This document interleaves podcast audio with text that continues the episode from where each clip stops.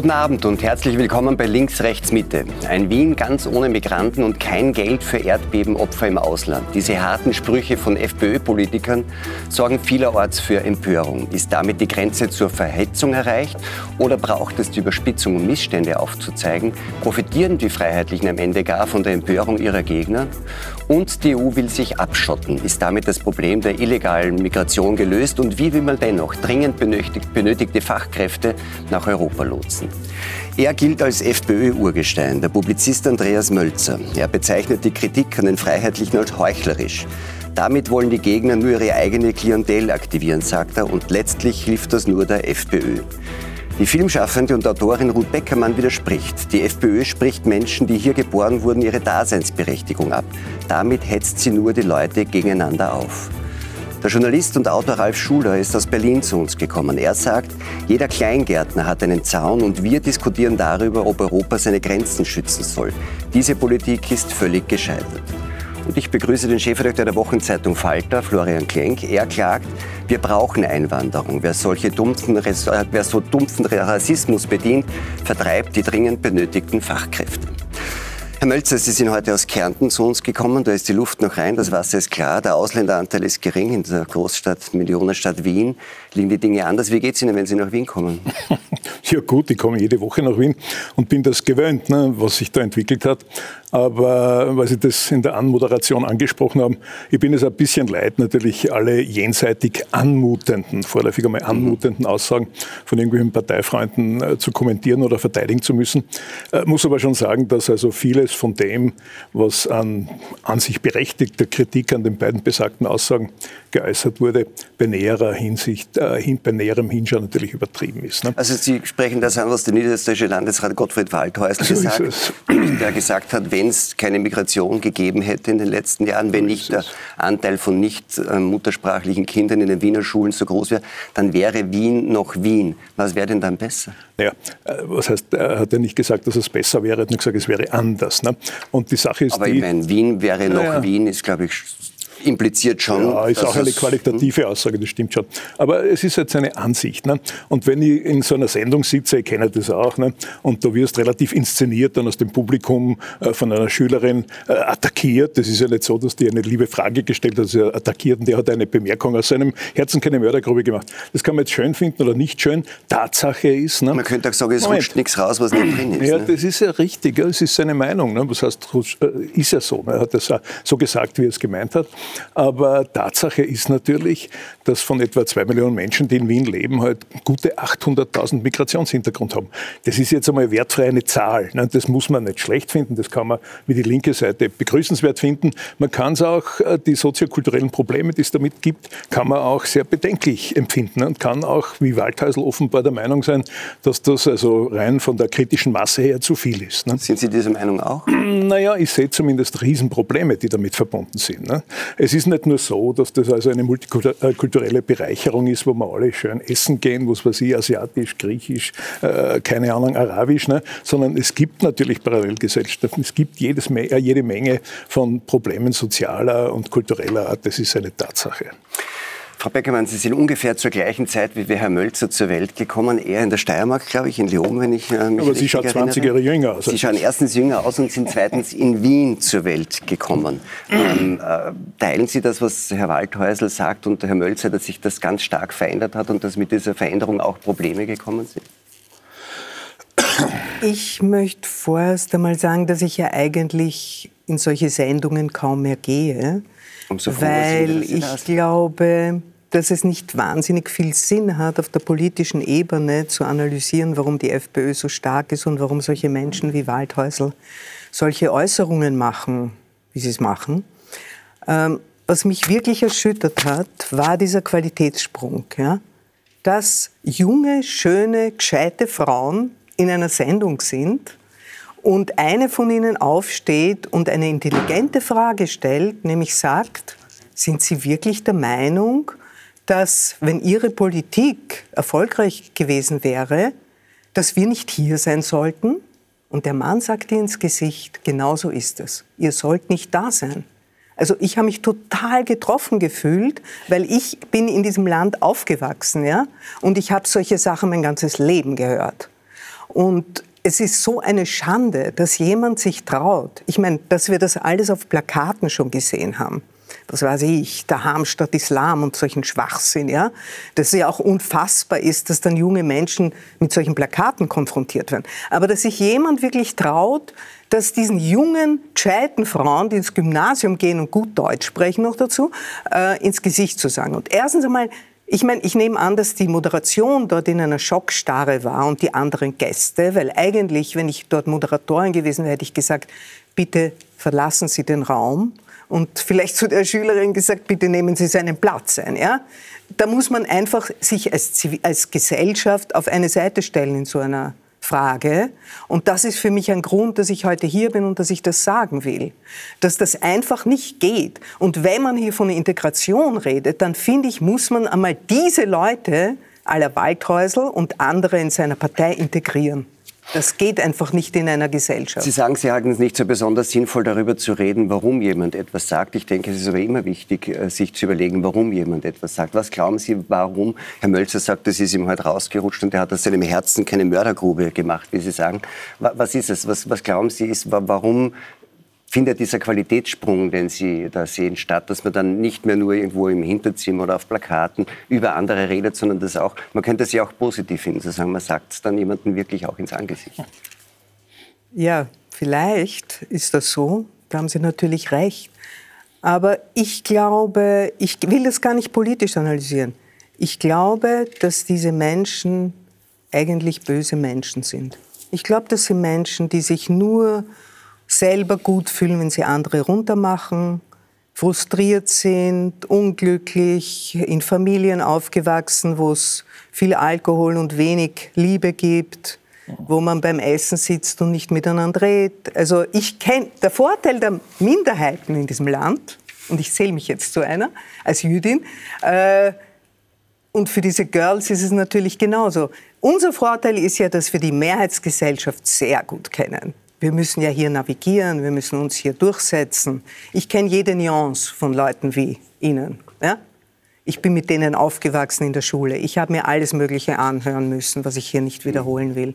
Also wir kennen sie und sie haben den Nachteil, dass sie andere nicht kennen, weil sie so engstirnig sind, dass sie sich gar nicht dafür interessieren, was andere Kulturen, Menschen mit einem anderen Background einbringen können in diese Stadt. Und eins möchte ich jetzt gleich noch sagen, äh, weil dann werde ich schon schweigen zu allen anderen Themen.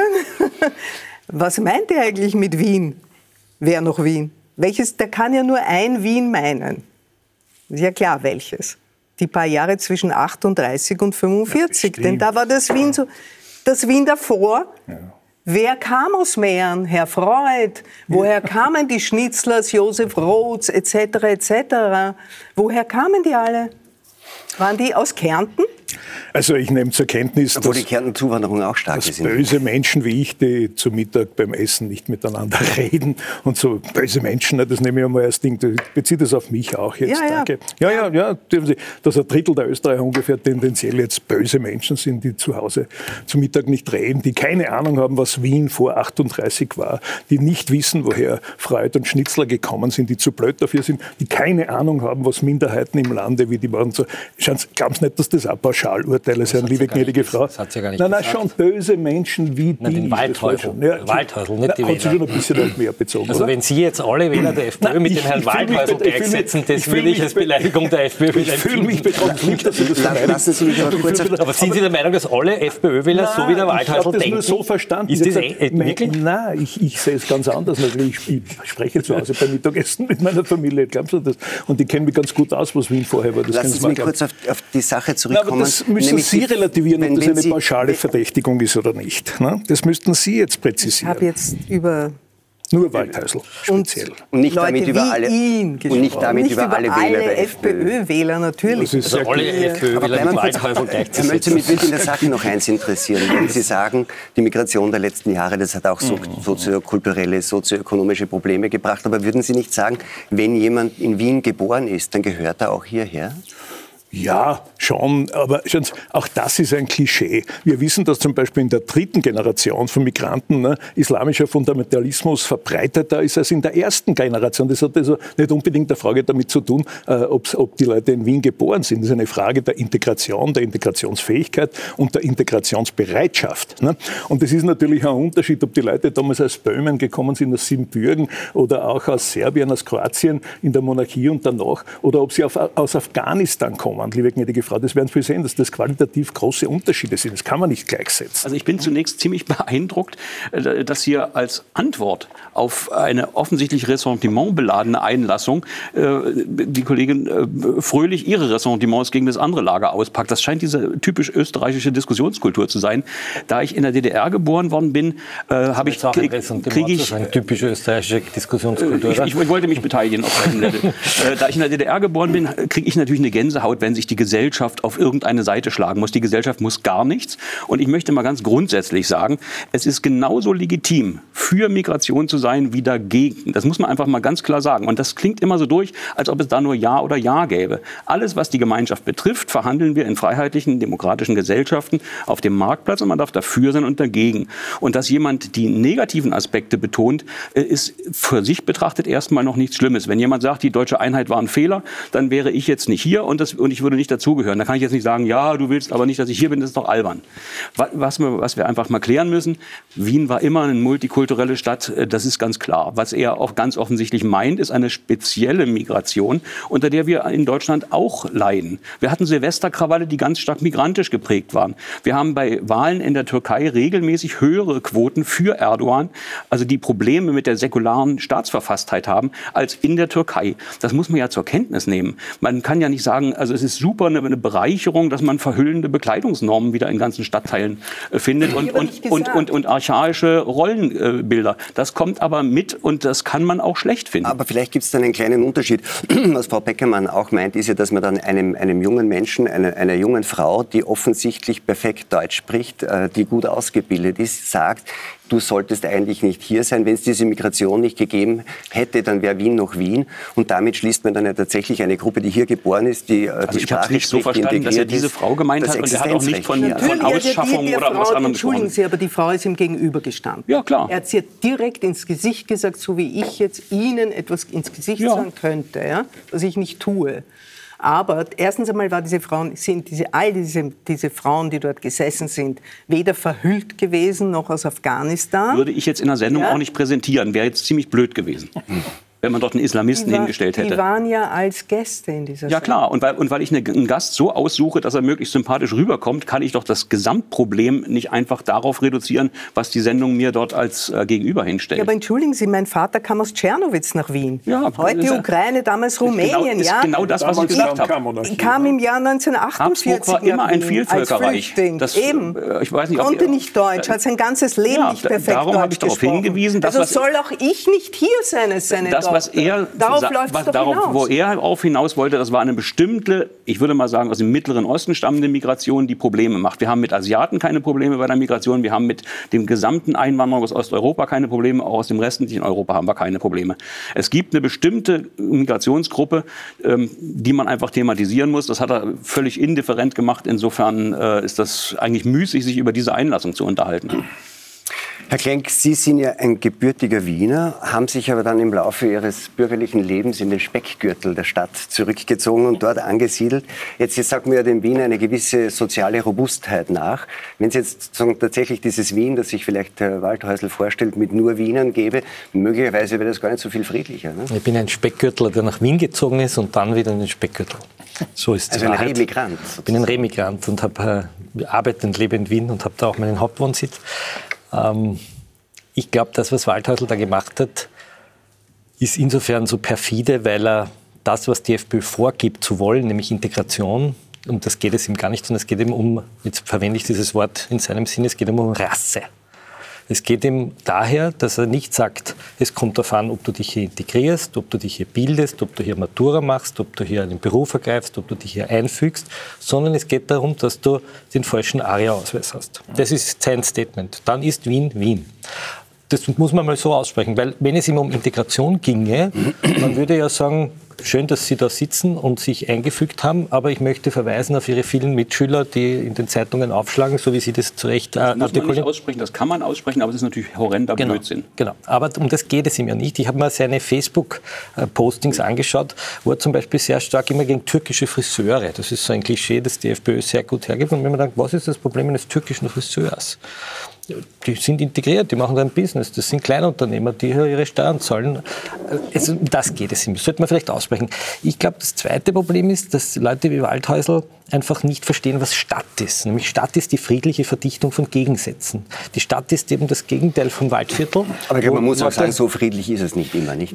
Es ist zumindest nicht unfriedlicher geworden, wenn man sich die Kriminalstatistiken anschaut. Selbst in den Jahren der, der sehr massiven Zuwanderung im Syrien- und Afghanistan-Krieg ist die Kriminalstatistik nicht exorbitant gestiegen. Und das Zweite, dass er sozusagen, und jetzt kommen wir sozusagen in die, in die, in die Gegenwart, das, was hier in dieser Diskussion unter den Tisch fällt und was die FPÖ durch ihre Parolen versucht umzudrehen, ist, dass diese Stadt äh, zweimal zwei massive Flüchtlingswellen eigentlich relativ gut gemanagt hat. Sowohl die Flüchtlingswelle aus, äh, aus, dem, äh, aus Syrien als auch jetzt die ukrainische Flüchtlingswelle. Wir haben 70.000 ukrainische Vertriebene integriert, die merkt man nicht einmal.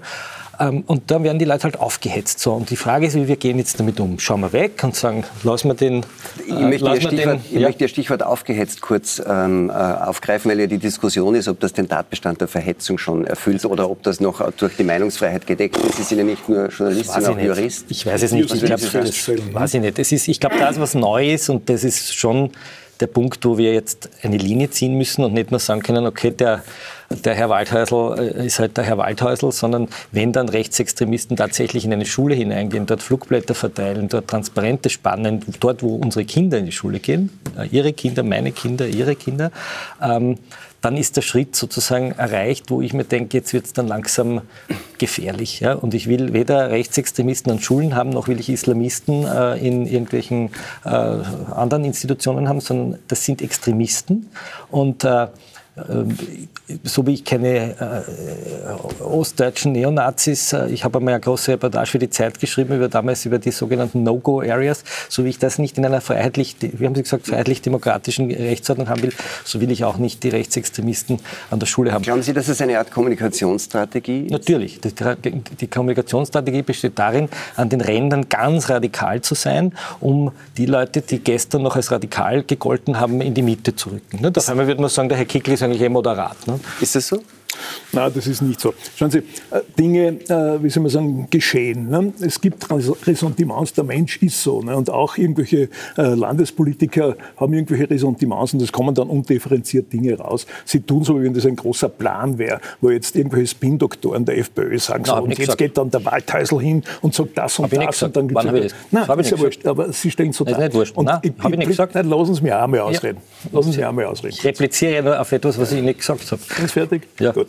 Äh, ich bin Ihrer Meinung, dass wir keine Extremisten an unseren Schulen brauchen, weder rechts noch links, ne, sage ich auch, äh, oder islamistische Extremisten, das ist völlig klar. Auf der anderen Seite haben wir einen Rechtsstaat. Ne? Und die Frage, ob das jetzt Verhetzung ist oder nicht, wird der österreichische Rechtsstaat, und auf den vertraue ich wirklich noch zu, sagen wir mal, 99 Prozent, mhm. klären. Ne? Und auch, ob irgendwelche Bärste dort ein Transparent bei dieser Schule enthüllt haben, äh, das dürfen oder nicht, das wird der Rechtsstaat bei uns klären. Das werden weder Journalisten noch die, äh, Diskussionsrunden ne, klären. Und da muss ich eins sagen, man kann jetzt natürlich empört sein. Man kann sagen, schrecklich und rassistisch und der Aria-Nachweis, wie Sie sagen. Ne? Also das ist die Frage, ob da der Herr Waldhäusl nicht den Rechtsstaat anrufen müsste, wenn Sie sagen, er ist offen, er ist ein Nazi. Weil das, das ist bei uns ein Straftat. Der, der, der Herr Waldhäusl... Na, na, wenn er auf den Aria-Nachweis repliziert, würde er es sein, oder? Was ist er dann? Herr, ist er dann ein Liberaler oder was? Waldhäusl, der Herr Waldhäusl... Ja.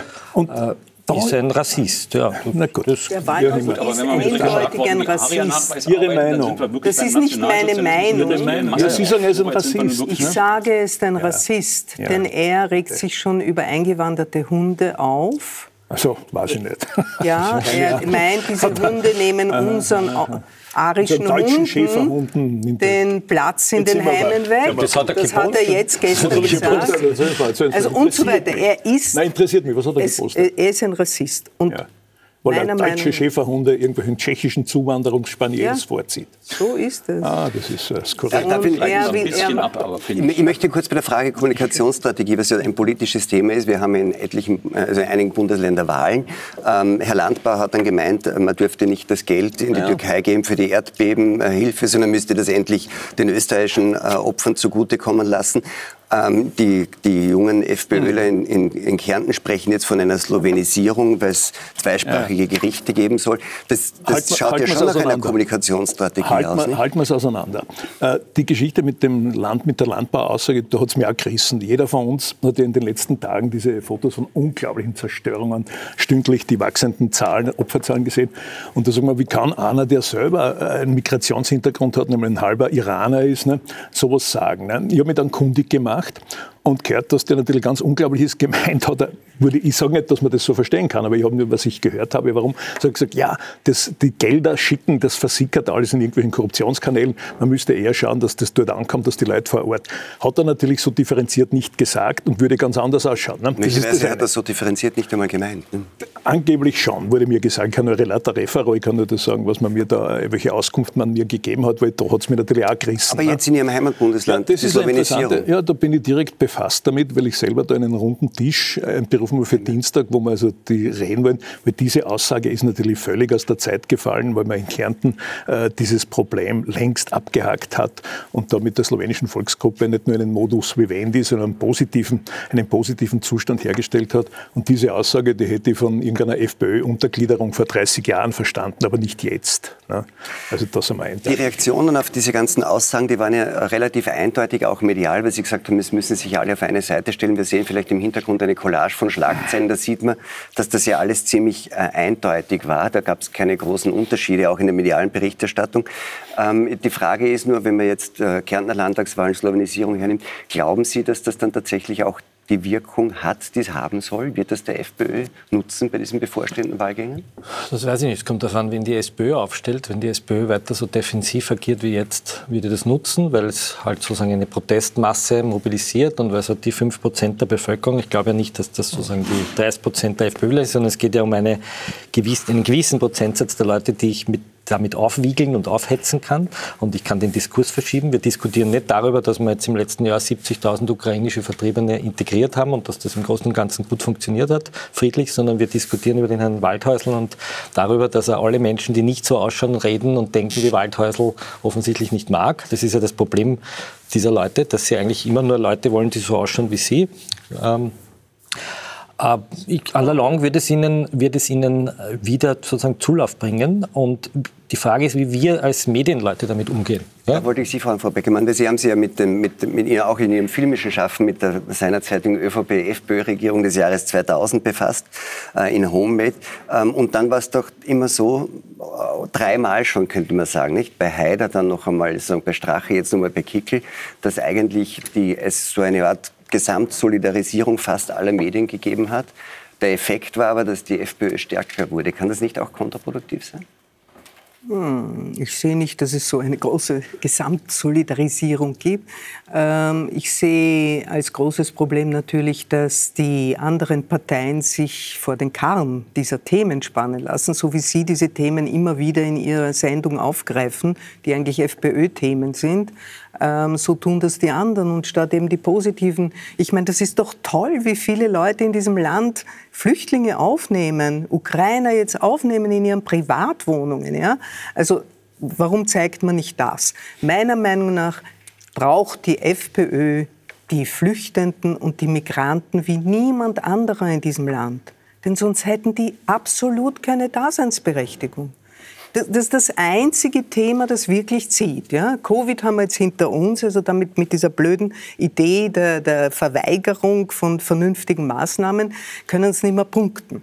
Die haben kein anderes Thema. Alles ist nur negativ. Sagen Sie mir irgendwas, was Sie Positives für unsere Gesellschaft einmal beigetragen haben. Immer nur hetzen über andere. Sagen Sie mir eine positive Sache.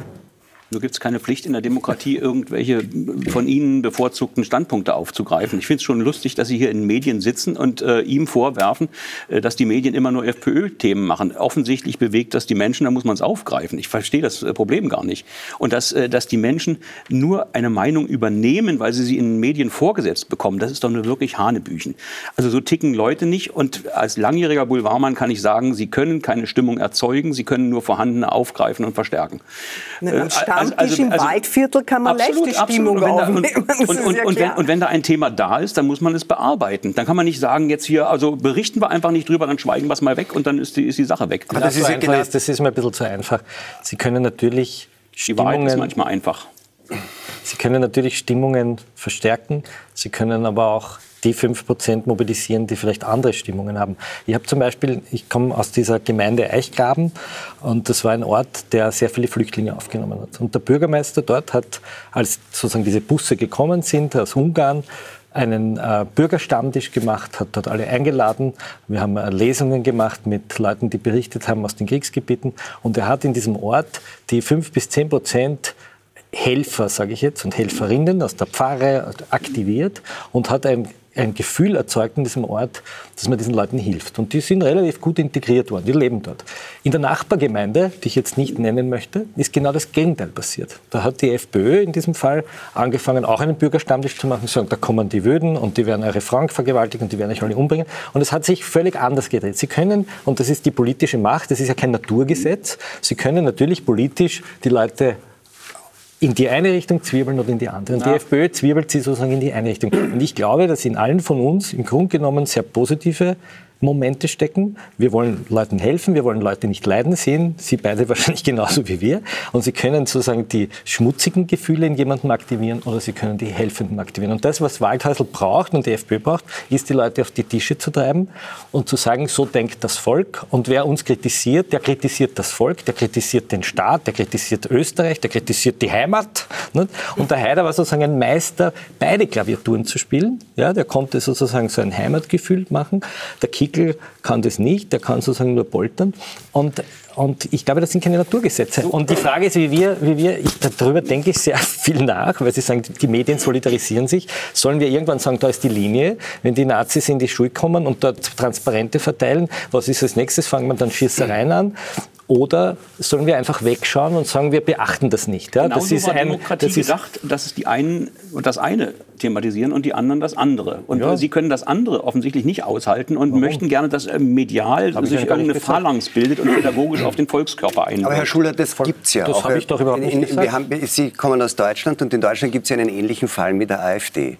Und die Frage ist ja dann, was behandelt man, was behandelt man nicht. Es gibt in Deutschland, in, also medial, glaube ich, mhm. gerade auch, weil Sie gesagt haben, wir behandeln diese diese Themen immer in unserer Talkshow.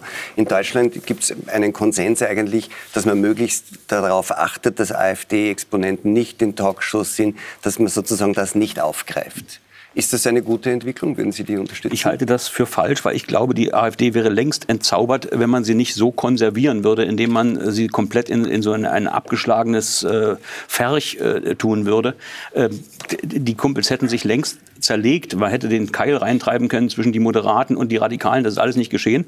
Und solange die als Opfer dastehen, stehen sie einfach relativ fest da bei 15, jetzt gibt es eine Umfrage 16 Prozent. Das Potenzial ist weitgehend ausgeschätzt, ausgereizt. Das Problem ist aber, dass Demokratie so nicht gedacht war, dass man irgendwie eine Gruppe komplett wie, wie so, äh, so einschweißt, äh, laminiert und, äh, und beiseite lässt, sondern es muss, die Themen müssen ins Mess- und Regelwerk der Demokratie eingespeist werden, so wie es bei den Grünen auch war. Erst war keiner ökologisch, dann haben es alle in ihre Programme genommen, dann verbreitete sich das und die, und die Grünen hatten ein normales, äh, normales äh, Thema. Und das genauso ist es. In, aber nicht Rassismus und, mit Ökologie vergleichen. Ja, bei Ihnen, ist, bei Ihnen ist alles Rassismus, wo irgendjemand sagt, ich habe ein Problem mit Migration, ist gleich gleich Rassismus. Aber das ist natürlich das völliger Unsinn. Also, Demokratieverständnis, weil das bedeutet ja, dass die anderen Parteien die Positionen der AfD oder der FPÖ übernehmen müssen. Alles andere ist ja antidemokratisch. Ich, ich, ich, die AfD hat ihre 15 Prozent. Sie kann, sitzt ja, glaube ich, im Bundestag. Sie ist ja nicht verboten worden. Sie kann dort, äh, kann dort sitzen und Anträge stellen, aber wenn die anderen mit ihr nicht äh, koalieren wollen, dann ist das so demokratisches ja, Recht. Das ist, das ist Demokratie heißt ja nicht, mit der AfD eine Regierung bilden zu müssen. Real ist es ja so, dass man beispielsweise sagt, die SPÖ wird sich dem Problem der Migration und der Integration damit verbunden stellen müssen. Solange sie es nicht tut, hat sie Probleme. Ne? Also insofern stimmt das, was Sie sagen. Aber etwas möchte ich zuerst schon replizieren darauf. Das ist ein bisschen ein manichäisches Weltbild, das man da von Ihrer Seite begegnet. Das ist der Hort des Bösen, ne? die nichts getan haben für die Gemeinschaft, sondern nur Ressentiments pflegen und die anderen sind natürlich dann die Guten. Ne? Nein. Äh, nein, lass uns mit ja, ja. einmal aus. Aber jetzt darf ich Ihnen auf Ihre Frage, was hat die FPÖ jemals getan? Erstens einmal ja. auf diese Aussagen, die wir zuerst thematisiert haben, Waldhäusl, Landbauer und diese Kärntner-Geschichte. Äh, da kann man, da, da wird man der FPÖ nicht nützen mit diesen Aussagen. Aber mit der Empörung, die sie hervorrufen, der Gegner, damit nützt man der FPÖ. Das ist einmal das eine. Das zweite ist, warum ist die FPÖ stark? Ne? Die stark in den Umfragen zumindest jetzt einmal. Ne? Weil sie sich den drei wirklich großen Problemkreisen unserer multipli äh, multiplen Krise mit einer klaren Position nähert. Das ist auf der einen Seite natürlich die Migrations- und Integrationsproblematik mit innerer Sicherheit, Kriminalität und allem, was dranhängt. Ne? Das ist auf der anderen Seite natürlich der Ukraine-Krieg, wo man sagt, die Russland-Sanktionen nutzen uns oder schaden uns mehr als den Russen. Energiekrise und in der Folge Inflation resultiert resultiert daraus. Auch da eine klare Position. Ne? Und das Dritte aus der Corona-Geschichte, wo man mehr gern reden, wo man sagen, ist vorbei, Gott sei Dank, aber wo man in Niederösterreich gesehen hat, dass das noch ein Wahlmotiv ist, war die FPÖ die einzigen, die gesagt haben, wir sind gegen die Einschränkung der Bürgerrechte in diesem Fall. Und das sind die drei Problembereiche, wo sie eine klare Position vermittelt und dadurch bei tendenziell einem Drittel der Österreicher punktet. Und die sollte man jetzt nicht alle als Rassisten und Nazis und was weiß ich was abtun. Ich meine, was da rauskommt, ist ja eine, ein, ein, ein Motiv, das man schon öfter hört, glaube ich auch aus guten Gründen, dass eigentlich die Stärke der FPÖ jetzt nicht nur das Ressentiment ist, sondern eigentlich vor allem die, die, die Schwäche der, der politischen Mitbewerber. Ja. Dem würden Sie wahrscheinlich sogar zustimmen. Dem stimme Aber Sie wollten, Sie, wollten, Sie wollten noch reagieren. Ich will eh dazu was ja, sagen. Die bitte. Schwäche der politischen Mitbewerber ist, dass sie sich nicht trauen, äh, obwohl sie merken, dass sie keinen Erfolg haben, trauen sie sich nicht, wirklich etwas dagegen zu halten, sondern sowohl die SPÖ wie die ÖVP, wobei ich bei der ÖVP beim Herrn Nehammer schon glaube, dass er das selber glaubt, ja, was er sagt, äh, glauben, indem sie diese Themen auch bedienen, auf die gleiche Art wie die FPÖ, dass sie damit ihre Wähler zurückkriegen. Aber das ist die alte Geschichte mit Schmied und mit Schmiedl. Ja? Hat man ja in Niederösterreich gesehen. Warum? Sagt eine SPÖ in Wien nicht, wo wir so viele Menschen in Wien haben, die hier in dritter Generation leben und keine Staatsbürgerschaft haben, die hier nicht wählen dürfen. Was heißt Integration? Das heißt, dass ich wählen darf. Warum gibt man den Leuten keine Staatsbürgerschaft? Warum macht man so ein Theater damit? Warum sagt man nicht offensiv, so wie es jetzt ja alle Wirtschaftskreise schon sagen? Wir brauchen Migration. Ja, afghanische Analphabeten. Moment. Moment, jetzt ist aber genug, ja? Die Afghanen, die hierher kommen, sind Asylwerber und keine Migranten. Das sind zwei verschiedene Paar Schuhe. Ja, Bitte behalten. Lassen Sie mich jetzt ausreden. Gern. Ja?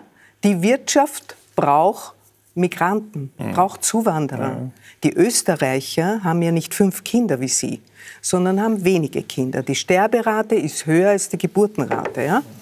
Wir haben für viele Berufsgruppen keine äh, qualifizierten Leute. Man muss endlich sich hinsetzen und eine emotionslose Politik machen, in der man sagt, wir brauchen für den und den und den Beruf ja. Menschen. Wir haben einige Menschen aus der Ukraine, die sehr wohl hier arbeiten könnten. Ja? Wir haben viele Menschen, die hier sind schon und die man nicht wirklich an die Arbeit ranlässt. Wir haben irrsinnig viele offene Stellen. Sie können in allen bürgerlichen Medien, die ich jetzt nicht alle nennen will, lesen, dass die Wirtschaft Leute braucht. Ja? So viele Firmen haben keine Developer. Ja? hochqualifizierte Programmierer, die sitzen irgendwo in Estland für diese Firmen, weil hier keine Leute zu finden sind. Aber das werden wir durch die Art von Zuwanderung, die wir in den letzten zehn Jahren hatten, vermutlich nicht lösen. Nein, deswegen muss man sich überlegen, was will ich an Zuwanderung das muss sich Europa und jede einzelne Region in Europa überlegen. Das ist aber was anderes als Asylwerber aus Syrien oder Afghanistan, denen wir Schutz bieten müssen mit dem, was halt in den Menschenrechtskonventionen aber, aber Sie haben es doch gerade, also ich meine, das Geplänkel war ja sehr äh, erkenntnisreich. Sie haben es doch gerade eben ganz fröhlich immer hin und her jongliert. Sie haben äh, die Afghanen, die er reingeworfen hat, haben Sie dann vermischt mit, äh, die Wirtschaft braucht äh, Zuwanderung. Äh, ich habe ja gesagt, das ist was anderes. Also, ja, sehen Sie, und da sind wir nämlich beim, beim, bei dem Thema Zaun. Wir müssen halt klären, welche Arbeitsmigration brauchen wir und welche Schutzmigration. Ja. Und, äh, und diese beiden Sachen werden permanent zweckdienlich vermischt, indem man sagt, wir brauchen Zuwanderung. Zuwanderung ist alles, was kommt.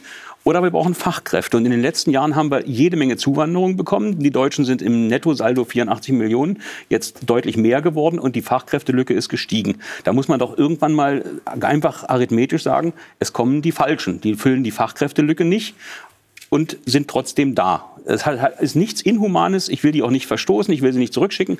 Äh, aber man muss es einfach klar zur Kenntnis nehmen. Und da kommen wir dann beim Zaun an, der von der EU gefordert worden ist. Nur wenn man kontrollieren kann, wer reinkommt, dann kann man darunter überhaupt eine Unterscheidung machen. Auf der grünen Wiese kann man keine Unterscheidung machen. Wir kommen jetzt, vielleicht kommen wir später nochmal auf die, auf die innenpolitische österreichische Diskussion zurück. Aber mit dem, was Sie gesagt haben, kommen wir jetzt auf, auf das andere Thema. Weil es gab ja auch in der EU eine Diskussion äh, in dieser Woche und der Bundeskanzler äh, Nehammer, der österreichische Bundeskanzler Nehammer und ÖVP-Chef hat das ja auch sozusagen äh, bespielt, wenn man so will. Und dann gab es beim EU-Migrationsgipfel, ähm, sagt er, einen Erfolg. Schauen wir uns das kurz an.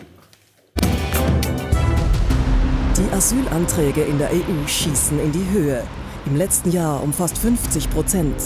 In Österreich hat sich die Anzahl der Asylanträge mit 108.000 sogar fast verdreifacht. Hinzu kommen noch rund 4 Millionen Ukrainer, die in die EU geflüchtet sind. Österreichs Kanzler Karl Nehammer sind das zu viele. Gemeinsam mit sieben anderen EU-Ländern stellte er Brüssel eine Vetodrohung ins Haus. Das Asylsystem sei kaputt. Konkret solle die EU Zäune an der Außengrenze finanzieren. Sonst werde man die Abschlusserklärung des dieswöchigen Gipfels blockieren. Luxemburgs Premier Xavier Bettel hingegen sprach im Vorfeld von einer Schande, wenn eine Mauer in Europa gebaut würde, mit den europäischen Sternen darauf. Nach dem Gipfel zeigt man sich demonstrativ einig. Statt der geforderten Grenzzäune sollen Fahrzeuge, Kameras und Wachtürme die Grenzen sichern. Wird das ausreichen, um das Migrationsproblem zu lösen? Oder zerbrechen Europas Ideale an der Flüchtlingsfrage? Herr Klenk, also die EU hat sich darauf geeinigt zu sagen, Abschotten ist so ein Begriff, man, man tut mehr für den Grenzschutz. Glauben Sie, dass das reicht?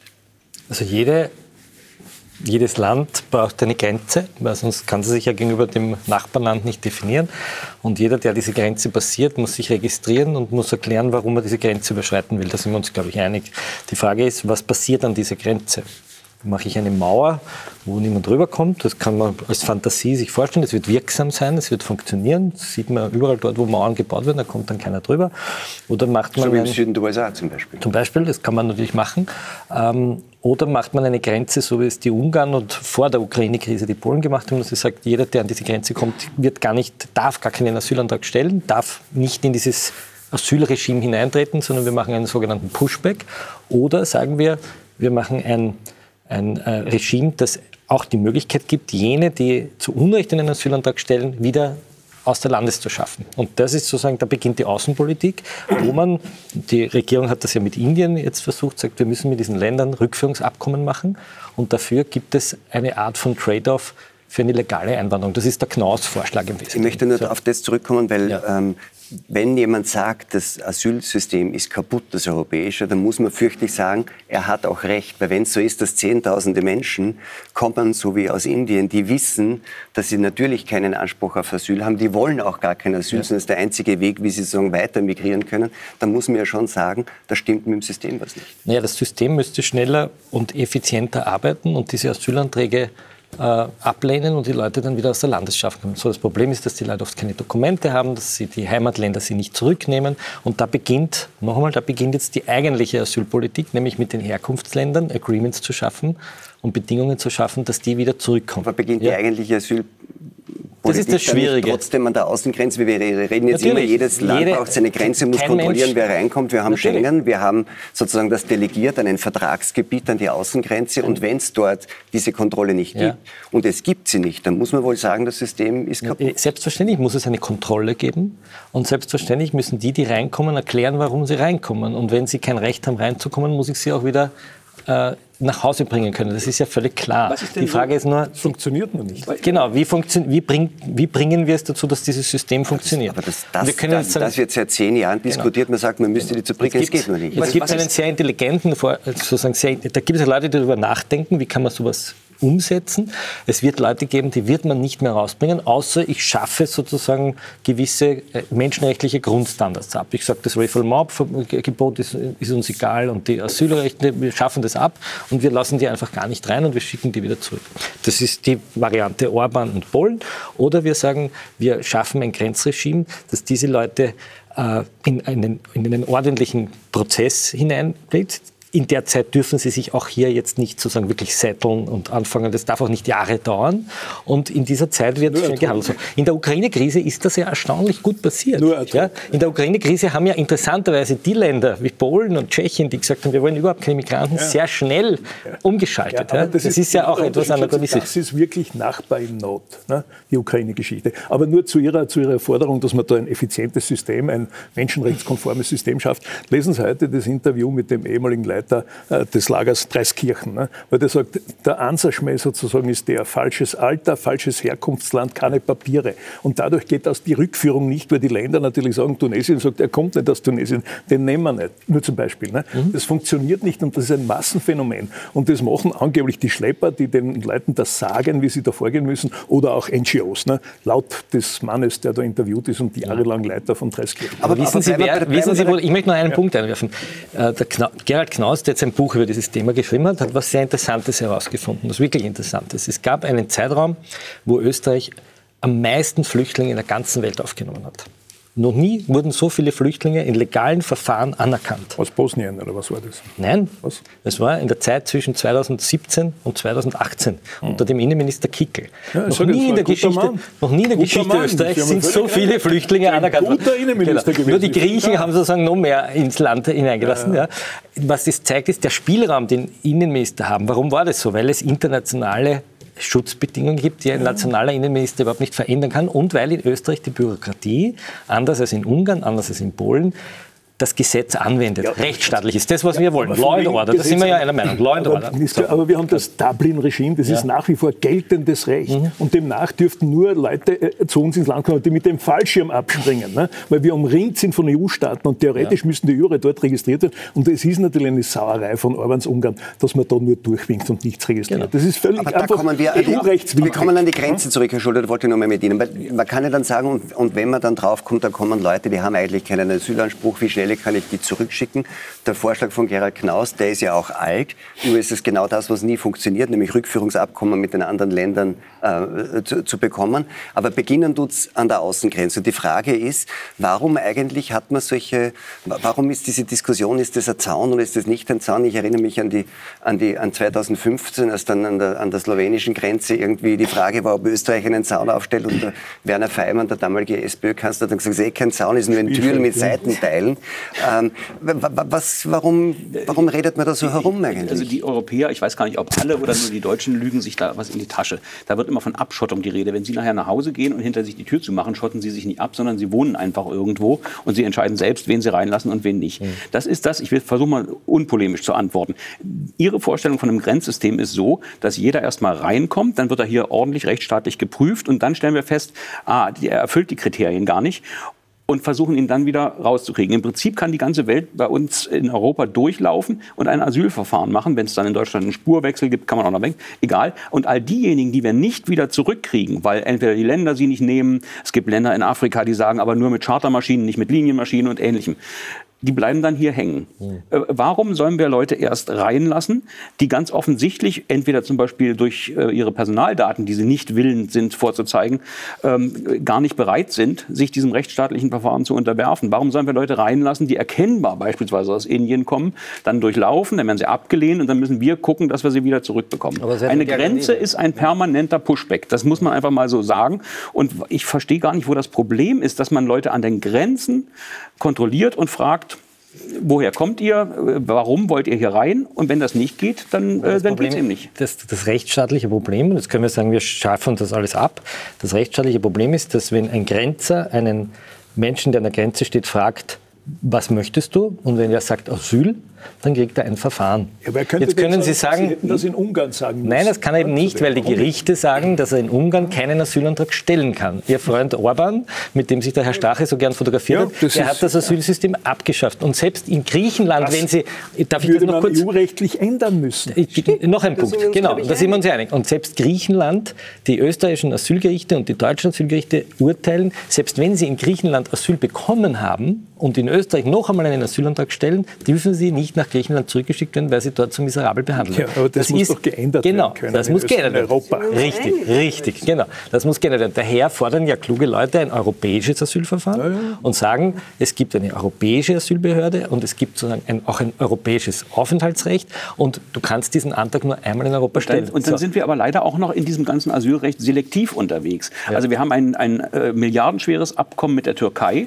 und wir haben selbstverständlich auch dort die Griechen unterstützt, als die den Zaun zur Türkei unter, äh, noch ertüchtigt haben, weil Erdogan anfing, mit Bussen die Leute genau. Äh, zu, dahin zu Da war das ein guter Zaun. In Ungarn ist es ein schlechter Zaun. Zu Weißrussland wiederum war es ein guter Zaun, weil wir gesehen haben, dass Belarus versucht hat, die Europäische Union zu destabilisieren durch ja. den gezielten äh, Einsatz von, von Flüchtlingen. Dann müssen wir diese Selektion äh, aufhören bei der Argumentation. Und was mich jedes Mal so ein bisschen an den Rand der Weißglut bringt, wenn ich Luxemburg sehe. Luxemburg, das bei jeder Verteildiskussion in der Europäischen Union einen Schlüssel von etwa acht 8 bis 13 äh, Migranten zugeteilt bekommt, erklärt dem Rest Europas, äh, was an den Grenzen zu passieren hat. Bei aller Liebe äh, vielleicht auch mal einen Schritt zurücktreten. Aber wissen Sie, ich war ja ein Kind, also nicht ein Kind, ein Jugendlicher mit 16 Jahren und ich kann mich erinnern, da sind die Leute aus ihrem Land über Ungarn nach Österreich geflogen. Mhm. Sie können sich erinnern, vielleicht waren Sie erinnern. dabei, genau. Und die waren in Ungarn von Verfolgung sicher. Und trotzdem haben wir sie nach Österreich gelassen und durchgewunken nach Deutschland. Eine riesige Menge an Leuten und wir haben sie haben alle sie etwa das gemacht, was, was Sie Orban jetzt vorwerfen? Nein, die wollten ja nach Westdeutschland, weil dort hat man die Ostmark so. in Westmark ja. umwechseln können und hat die Staatsbürgerschaft ich glaube, bekommen. Nach Ungarn wollen das auch waren sogenannte, Das waren sogenannte Wirtschaftsflüchtlinge, weil die wurden Absolut. alle auch nicht politisch verfolgt.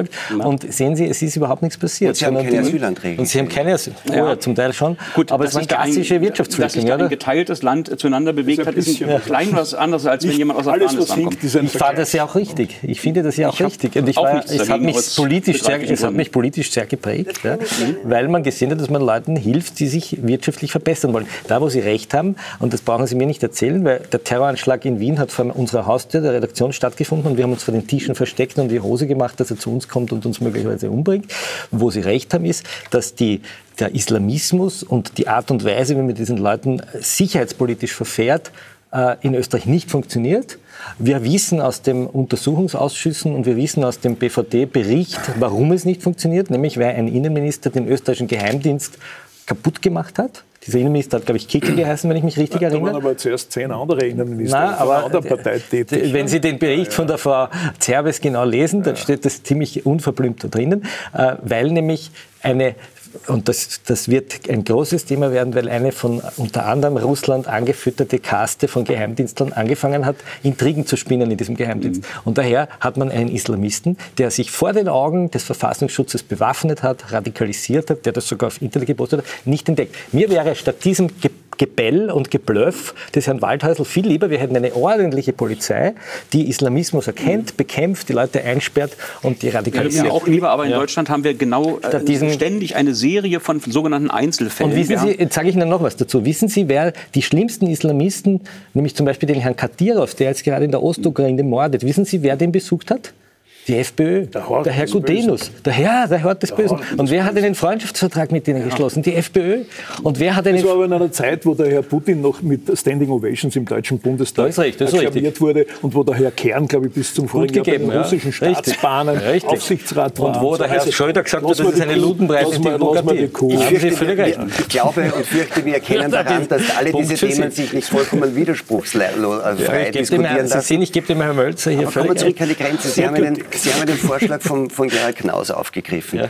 Die, die, Idee zu sagen, man macht ein relativ strenges Grenzregime, äh, sorgt dafür, dass die, dass die Leute, die wirklich Asylanspruch haben, verteilt werden über Europa, sorgt dafür, dass die, die keinen haben, rückgeführt werden. Das ist nun wirklich nicht ganz neu. Na, und, und sagt und, Herr Knaus auch, Sagt er auch, wie, er das, wie man das ja, bewerkstelligen kann? Umgekehrt, das ist sozusagen, er sagt ja umgekehrt durch die demografische Entwicklung, durch die Boomer, die jetzt sozusagen in die Pension gehen und die jetzt nachkommen. Ich glaube, in Deutschland braucht man derzeit 500.000 äh, Arbeitsplätze, wenn ich es richtig habe. Er sagt, im umgekehrten Fall gibt man diesen Ländern die Möglichkeit, legale Einwanderungskontingente zu haben, Stipendien zu haben. Du kannst dich dort bewerben, du kannst dort tatsächlich ein Kontingent haben. So. Müssen auch und damit qualifizierte Leute sind, die die genau. Berufe jetzt, ausüben können und so weiter. Das, das, das habe ich an dem Vorschlag ja. nicht verstanden. Man glaubt, dass allen Ernstes, dass ein Land bereit sein wird zu sagen, wir schicken euch unsere qualifizierten Leute und dafür nehmen wir die unqualifizierten zurück. Ist das wirklich realistisch? Warum nicht? Also ich bin mit der, mit der früheren Kanzlerin, ich war ja lange Zeit äh, Leiter der Parlamentsredaktion bei Bild und habe die Kanzlerin betreut. Ich bin mit ihr oft in Afrika gewesen und die dortigen Regierungschefs, gerade in der Sahelzone, aber auch in Nigeria und anderswo, sagen einem relativ offen ins Gesicht, wir haben kein Interesse an Rücknahme, weil die Überweisungen selbst für einfache Hilfstätigkeiten aus Europa ein Vielfaches von dem betragen, was ihr an Entwicklungshilfe leistet. Es, aber das widerspricht dem Vorschlag ja nicht, weil wenn ich wenn ich qualifizierte Leute nach Europa schicke, die vielleicht mehr verdienen, die vielleicht Aber Herr besser Genk, der Knaus-Vorschlag hinkt daran, dass die Rückführung nicht hinhaut.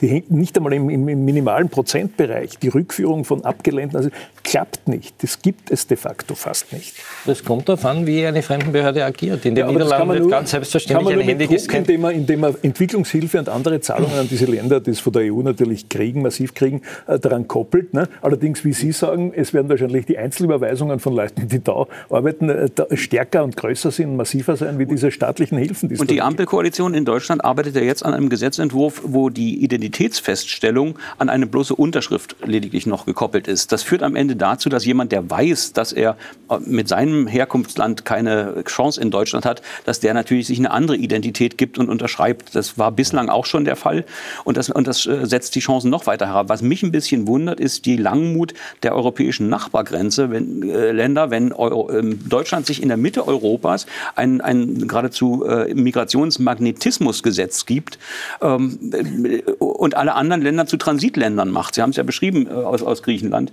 Äh, Deutschland bezahlt auch noch zwei Millionen pro Jahr für Seenotrettung im, im, Mittelmeer und Italien sagt dann, ja prima, ihr bezahlt die und dann kommen sie in unsere Häfen.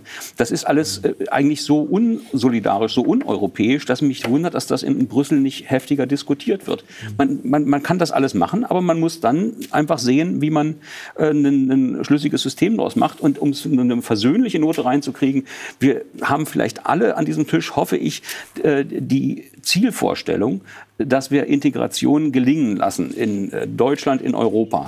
Und dazu haben wir vielleicht unterschiedliche Vorstellungen von den Wegen. Aber wenn wir wissen, dass etwa 20 Prozent eines jeden Jahrgangs, äh, die über diese Sicker-Migration nach Deutschland kommen, eben nicht erfolgreich integriert Aber sind, dann wäre mein Ansatz zu sagen, versuchen wir doch die, äh, die Migration, die uns nicht nützt, so weit zu reduzieren, dass auch der sanfte Migrationsdruck ja. durch die Mehrheitsgesellschaften dazu führt, dass die Leute sich besser integrieren und nicht äh, es Übergewichte in einzelnen Stadtbezirken gibt. Dänemark ja, macht das. Darum ist ja diese Waldhäusl-Debatte so perfide, weil Waldhäusl ja genau die Migranten angreift und Frauen, die sich integriert haben die maturieren, die stolz da sind, Deutsch zu sprechen, die in eine Fernsehsendung gehen, die als Demokratie sind, die sind dort gesessen aufgrund nicht, lassen, Sie mir, meinte. lassen Sie mir, die sind dort gesessen, weil die in der Schule ein Demokratieprojekt gemacht haben über Medien und Demokratie. Und diese Leute anzugreifen, ist ja das Signal, was immer du machst in dieser Stadt wie sehr du dich auch bemühst, du gehörst nicht zu uns, weil du schaust nicht aus wie wir. Und das ist ja insofern pervers, wenn daneben der Herr, äh, der Herr Landbauer sitzt, der Migrationshintergrund hat, im Übrigen die österreichische Verfassung ablehnt und sagt, er würde die Menschenrechte abschaffen. Ja, das finde ich ja interessant, also der sogenannte Verfassungspatriotismus. Er so. die ÖVP losgetreten. Also ich finde ja lustig, wie im Privaten, man soll das Private privat lassen, aber wenn das Private manchmal politisch ist, wie sich die FPÖ-Politiker, die Flüchtlinge heiraten, die selber migriert sind, sich auf einmal hinstellen und im Sinne von Karl Kraus sagen, wir wir sind zwar alle Promenadenmischungen, aber wir glauben, deutsche Schäferhunde zu sein. Das finde ich ja, das ist ja lachhaft. Sie sind jetzt ein ja, bisschen trivial, ein Nein, bisschen trivial, Herr Klenk, Immer der Glaube, man ist ein deutscher ja, Schäferhund, aber in Wirklichkeit lebt man selber sozusagen. Die illegal migrierten Hunde und die deutschen Schäferhunde, was haben wir da für ein Niveau? Das ist Kaukaus gewesen. Aber ist das Niveau das ist. Parteigenossen? Ich, möchte, ich, ich möchte kurz noch, weil wir lösungsorientiert auch sind, ich möchte jetzt kurz dabei bleiben. Also es sind sich alle einig, es braucht ein, ein gut kontrolliertes Grenzregime in Europa, also an den Schengen-Außengrenzen. Grenzen. Dann braucht es Möglichkeiten, relativ schnell abzuklären, ob jemand überhaupt Chancen auf einen Asylanspruch hat ähm, oder nein. Wenn nein, muss es schnelle Möglichkeiten geben, die Leute in die Herkunftsländer zurückzubringen. Für all diese Dinge haben wir noch keine Vereinbarungen. Und, das, und Sie haben auch gesagt, die Apparate in Österreich zum Beispiel, die Behörden funktionieren gut. Wenn jemand hier äh, abgelehnt wird beim Asylantrag, dann kann man davon ausgehen, dass er tatsächlich keinen Asylanspruch hat. Das wird ganz ordentlich gemacht. Von denen, und das sind etliche tausend, EU-weit, glaube ich, ist der Schnitt, schafft man es 20 Prozent in die, in die Herkunftsländer zurückzubringen. Das heißt, 80 Prozent derer, die hierher gekommen sind, ohne einen Asylanspruch zu haben, und das wurde ja auch so quasi rechtsstaatlich einwandfrei festgestellt, bleiben dann hier. Moment, Darf ich dazu die, die was Statistik, sagen? Nein, möchte kurz, das ist ja falsch in diesem, in diesem Beitrag gewesen. Das möchte ich schon die ganze Zeit sagen. Die bleiben eben nicht hier. Von über 100.000 Anträgen sind jetzt 20.000 Asylwerber in der Grundversorgung. Mhm. Alle anderen haben hier einen Antrag gestellt und sind woanders hingegangen. Das ist kann auch nicht der Sinn der Übung sein. Bitte? Das kann ja auch nicht der Sinn der Übung sein. Nein, aber die österreichische, das, das, das Lustige ist, ist, ja... wird immer eine Zahl Das, das Paradoxe ist ja, wenn die Schweizer sehen, dass jemand durch ein Land reist, der offensichtlich...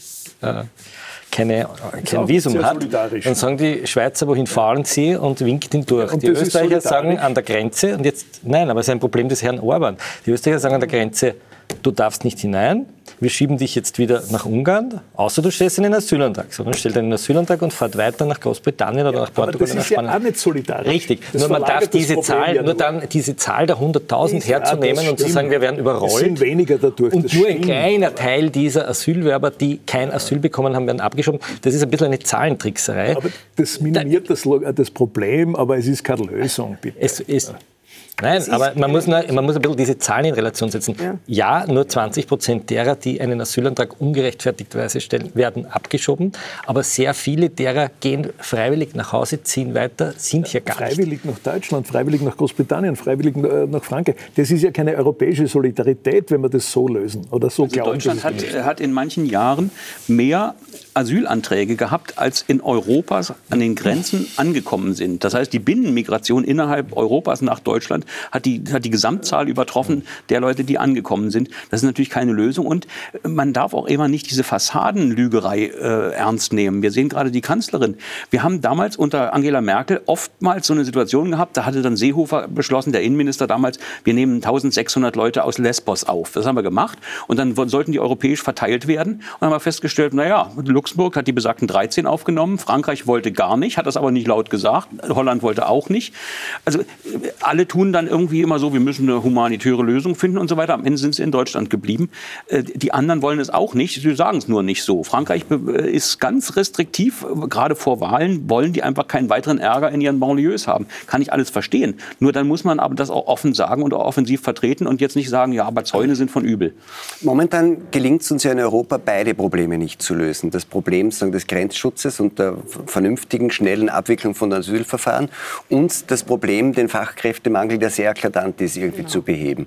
Jetzt gibt es Leute, die sagen, man könnte das gleichzeitig machen. Nicht? Also ich glaube, zweite Spur heißt das in Deutschland, dass dann Leute, Spurwechsel. die, oder Spurwechsel, die dann irgendwie im Asylverfahren kein Asyl bekommen, dann noch die Möglichkeit haben, dass geschaut wird, ob sie irgendwie Ausbildungen oder, oder Kenntnisse haben, die sie ihnen erlauben, doch hier zu bleiben, um in diese, mhm. so quasi in den Fachkräftepool überzuwechseln. Bewährt sich das in Deutschland?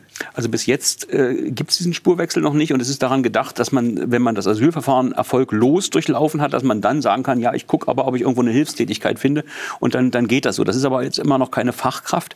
Und was ich immer etwas perfide finde an der ganzen Geschichte, die Wirtschaft fordert immer Fachkräfte, duckt sich aber bei sämtlichen sozialen und kulturellen Geschichten weg. Also wir sehen das an dem kanadischen Modell. Da gibt es irgendwie einen Bedarf an äh, 10.000 Mechanikern. Dir werden 10.000 Mechaniker eingelassen. Wenn die dann keinen Job finden, dann, äh, ja Gott, die Wirtschaft kümmert sich dann nicht drum. Wir, wir haben einen riesig angespannten Wohnungsmarkt. Äh, BASF baut aber jetzt keine Werkswohnungen oder sowas. Das heißt, äh, sie möchten immer gerne ein Angebot an Arbeitskräften haben, aber beteiligen sich an den, an den sozialen, kulturellen und anderen Folgen nicht so wirklich. Deshalb äh, immer vorsichtig bei, bei diesen Forderungen der Wirtschaft. Denen geht es tatsächlich um, um ihre Arbeitskräfte. Das ist völlig legitim. Aber Gesellschaft ist halt komplizierter als einfach nur auf Arbeitskräfte und äh, Fachkräfte also schon ein einfacher Klempner, der bei uns eine Brennwerttherme reparieren soll, ist eben in vielen vielen Ländern der Welt nicht dafür ausgebildet. Das kann man dann weiterbilden, aber jemand, der nichts kann und ähm, zum Teil Analphabet ist, das wird ganz schwierig, das zu integrieren. Ja, Bitte, Fachkräfte also Migrationspolitik heißt ja, dass eben nicht der Klempner, der absolut nichts kann, kommt, sondern der, der schon was kann. In Wien kann ich Ihnen versichern, kann jeder Installateur, heißt das bei uns, äh, hat, würde ich sagen, 99 Prozent der Installateure Migrationshintergrund und die können sehr viel. Ja? Vor allem die, die noch in ihrer Heimat irgendwas gelernt haben, weil die können auch noch das, was nicht heute State of the Art hm. ist, sondern wie man es vielleicht auch richten kann. Das ist das eine. Sie, Sie, äh, Sie haben zuerst von der Polizei geredet. Ich glaube, dass Deutschland und Österreich endlich einmal sagen müssen, und Deutschland ist schon viel weiter als wir, wir sind ein Einwanderungsland. Das Hier wird noch, das ist eine leere Formel, das hilft überhaupt niemandem weiter. Ausreden? Danke. Wir sind Gerne. ein Einwanderungsland, denn in Wien zum Beispiel haben alle, sind also sehr, sehr viel, in sehr, sehr vielen Berufen sind bereits Menschen, die hierher gekommen sind. Und wir wollen Einwanderer, die USA haben es ja auch vorgespielt, wir wollen Einwanderer, die die und die Qualifikationen haben oder wir geben ihnen die Möglichkeit, die hier zu erwerben. Wären wir ein Einwanderungsland und würden wir die Leute richtig einsetzen, wären vielleicht bei der Polizei im digitalen Bereich, im Social-Media-Bereich auch Leute, die Arabisch, Türkisch etc. diese Sprachen können und hätten vielleicht diesen Mörder, diesen Terroristen eher gefunden als die hiesigen. Ja? Der, der war österreichischer Staatsbürger. Ja, schon, aber er hat andere Spar in anderen Sprachen auch kommuniziert, oder? No, no. Nein? Das Österreich ist ein Einwanderungsland. Das und wir müssten, und wir Aber müssten, Sie sagen es nicht offensiv. Und wir, wir sind müssten, offiziell Sie, Und wir müssten die Leute holen, die wir brauchen. Die, es gibt ja. ja sowas wie die Rot-Weiß-Rot-Card, funktioniert nicht wahnsinnig prächtig offensichtlich. Das heißt, wir sind ein Einwanderungsland, aber Herr Schuler hat es vorher gesagt, vielleicht muss man es auch so grob sagen, wir sind ein Einwanderungsland, wir haben relativ viel Zuwanderung erlebt die letzten Jahre, aber vielleicht war es die falsche. Nein, ich glaube, und jetzt komme ich zur Linken, ja, um auch was, selbst, was selbstkritisch gegen das Milieu, das uns zugeschrieben wird, zu reden. Die Linke hat in den letzten 30 Jahren sehr wichtige Themen verschlafen. Sie hat sich äh, zu, viel zu sehr von, von den Islamisten sozusagen anschlussfähig machen lassen, die das sehr geschickt verstanden haben, sozusagen eher, ähm, eigentlich islamistische, faschistoide, religiöse Ideen da irgendwie in die linke Szene hineinzutropfen. Und sie hat das Bildungsthema nicht in der Weise angreifen können. Das hat auch damit zu tun, dass es jetzt seit 30 Jahren bald mit einer kleinen Unterbrechung konservativ regiert wurde und die Schulen in Wien einfach ein Zweiklassensystem wurden, nämlich zwischen denen, die sich in die äh, von blonden Kindern besuchten Gymnasien und in die von schwarzköpfigen besuchten äh, Mittelschulen. Das ist also so. gefährlichem rassistischen Raum. Schwarzköpfig habe ich gesagt. Ja, das ist so. Ich habe einmal äh, tatsächlich einmal in einer, in einer Gasse in Wien eine Reportage geschrieben, da war ein Gymnasium und daneben war die Mittelschule und da sind wirklich lauter blonde Kinder und da sind lauter Schwarze. So. Und die Kinder, die... Und wo haben die, so, und wo, und wo haben die Leute, die dafür waren, dass die schwarzköpfigen Kinder kommen, ihre eigenen Kinder Na, natürlich in die, die Blonden. So, das ist die große Verlogenheit. So. Und das, was so dramatisch ist, ist, dass die schwarzköpfigen Kinder, die in der Schule waren, ich, ich habe da eine Lesung gemacht und mit den Kindern geredet, zu einem sehr großen Anteil extrem gescheite Wiffe Mädel waren. So wie die, die da beim Waldhäusl stehen, die Bildung wollen, ja, die lernen wollen.